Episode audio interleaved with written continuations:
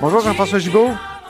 Bonjour Antoine. Notre compteur et accessoirement directeur de la recherche à QMI, comme euh, on dit toujours, toujours en télétravail et qui est content de d'obtenir maintenant le portrait des CHSLD qui a comme été caché depuis euh, plusieurs jours. Oh mon Dieu, il a été caché depuis deux semaines. Bon, là, le, tu emploies le, le mot caché, Antoine. Euh, je ne sais pas si on devrait parler de cachette ou dans ce cas-ci de, de, de, de dysfonction ou d'incompétence, mais c'est quand même incroyable. Ce que je veux dire, je pense qu'il faut le rappeler, Antoine, on, a eu pendant quelques semaines, plus au début de la crise, un portrait de euh, chaque CHSLD euh, qui dénombrait au moins un cas d'infection. Lorsqu'on s'est rendu compte collectivement que le problème était beaucoup concentré dans les résidences pour personnes âgées, les RPA, les CHSLD. Et euh, on s'est mis à poser des questions, nous, de notre côté, au bureau d'enquête, au ministère, parce qu'il y avait des erreurs, des, erreurs flagrantes, des erreurs d'incohérence interne. Je vous donne des exemples très simples. Euh, par exemple, un, foyer qu'on fait passer de l'état stable à l'état critique alors que le nombre de victimes ne change pas. Ou encore euh, une résidence qui était lourdement infectée, à un moment donné, oups, ça disparaissait du portrait, on ne savait pas pourquoi. Deux, trois jours après, oups, ça revenait. Puis on ne savait pas pourquoi elle avait été enlevée.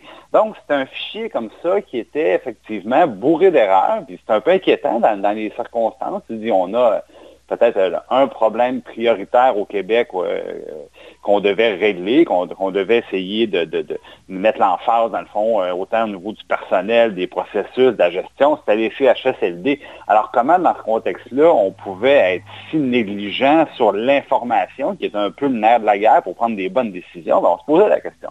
Alors, un jour, oups, plus de portraits des CHSLD disparus comme ça, du jour au lendemain.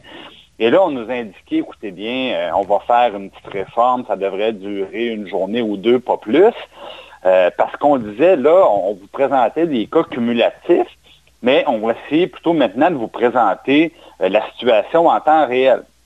Et ça, c'était particulier, Antoine, parce que depuis le début, on disait au, on disait au ministère, ben moi, c'est bien de savoir que dans un CHSLD, il y a eu 10 cas. Mais ce qu'on veut savoir, c'est est-ce qu'il y a encore 10 personnes malades aujourd'hui? Ou si au moment où on se parle, il y a eu 10 malades là, deux semaines, mais là, il y en a un décédé puis neuf de remis, tu sais, on ne le sait pas. Mhm. Alors, premier réflexe, Antoine, on nous disait, ah, mais ça, là, la donnée, les données actives, là, ça, c'est pas un bon outil de gestion. Nous, on n'a pas ça, on ne travaille pas comme ça, on prend les données cumulatives. Là, du jour au lendemain, on nous dit exactement le contraire. On va arrêter de vous donner des chiffres cumulatifs, on va vous dire exactement en ce moment, c'est quoi la situation qui prévaut. Bon, les deux jours passent, pas de nouvelles. Une semaine passe, pas de nouvelles. Pose la question au premier ministre. Le premier ministre nous dit, dans le fond, euh, aux journalistes, ben, euh, vous allez avoir l'information à la fin de la semaine, au plus tard lundi. Ben, au plus tard lundi, là, c'était lundi, il y trois jours, là, OK? Alors, euh, hier, repose des questions et là, on nous dit, oui, oui, ben, vous allez l'avoir aujourd'hui. On l'a eu aujourd'hui, Antoine. À 22h20 minutes hier soir, c'est l'heure où on a mis l'information en ligne. Ah, oui.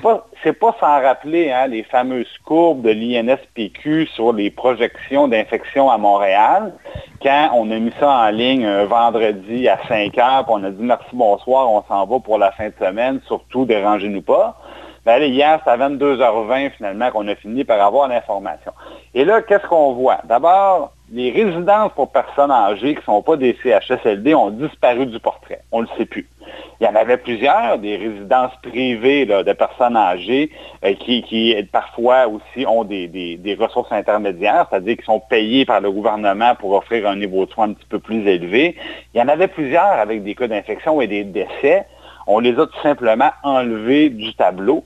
Et surtout, on n'est plus capable de comparer l'ancienne méthodologie avec la nouvelle méthodologie parce que c'est maintenant des pommes avec des oranges. Donc, qu'est-ce qui s'est passé pendant le trou noir de deux semaines? On ne le sait pas non plus.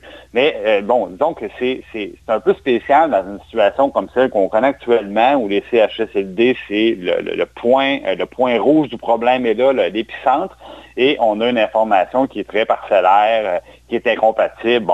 Et ça m'amène aussi à constater que le premier ministre, malheureusement, bon, on sait, M. Legault est très populaire actuellement, euh, l'information qu'on lui donne est souvent inexacte, souvent incomplète.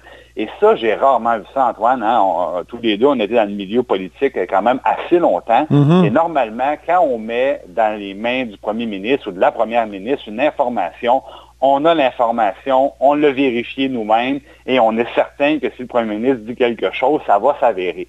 Monsieur Legault, depuis plusieurs semaines, on lui fait dire des choses sont absolument pas attachés. On lui a fait dire à peu près n'importe quoi dans le cas des stocks, hein, des équipements de, masques, des équipements de les gants, les, jaquettes d'hôpital. On lui a fait dire à peu près n'importe quoi dans les effectifs euh, qui sont dans les CHSLD notamment et, les hôpitaux. Une journée, il en manquait beaucoup. L'autre journée, il en manquait plus. Une journée, on avait 1000 soldats. Le lendemain, il était juste 200. Euh, la même affaire pour l'information sur les, euh, les courbes où on lui a donné une information qui ne s'est pas avérée. Il s'est fâché cette semaine, là, il, y a deux jours, je pense, il s'est fâché parce qu'il dit sur des tests, on m'a fait dire qu'il y en aurait 14 000 la, semaine dernière. Il n'y en a pas eu 14 000 du tout. Ça a monté, ça a rebaissé. Et là, qui est responsable, selon toi, de cette mauvaise information-là? Est-ce que c'est euh, la fonction publique, euh, le, le, cabinet de santé publique autour de d'Horacio Arruda? Ou c'est le ministère euh, plus généralement qui, qui ou l'INSPQ? C'est-à-dire que du côté politique, je pense qu'il y a une volonté de donner leur juste à la population puis de donner l'information. Ça, c'est une volonté qui est très oui, noble. Ça, on l'a compris, oui, oui. Ça, on, l'a compris. Le problème, c'est qu'il faut toujours gérer l'équilibre entre la volonté d'informer et de répondre aux questions et le fait de, de, de un peu de considérer qu'on est mieux de ne pas donner une information que de donner une information qui est fausse. Ouais. Et, c'est là qu'il y, a un jugement exercé qui n'est pas facile. L'autre côté, c'est que là, il y a dysfonction du ministère de la Santé, dont on parle depuis si longtemps. Moi, là, j'appelais au ministère de la Santé, j'étais un peu exaspéré comme tout le monde. Et là, quand on me disait, là, ça va revenir, ça va revenir, je disais, hey, on parle d'un fichier Excel, là, avec, vous faites le tour, là, il y a 300 quelques CHSLD qui ont des cas, là. je veux dire, euh, mettez-vous à 10, appelez les 300, vous allez avoir le résultat en dedans de quelques jours, pas deux semaines. Mais ma question... C'est pas comme s'il manquait d'employés au ministère de la Santé, là? Non, mais surtout, Antoine, moi, je leur demandais une question très simple. Qu'avez-vous de mieux à faire au ministère? je ne parle pas d'infirmières et de médecins, là.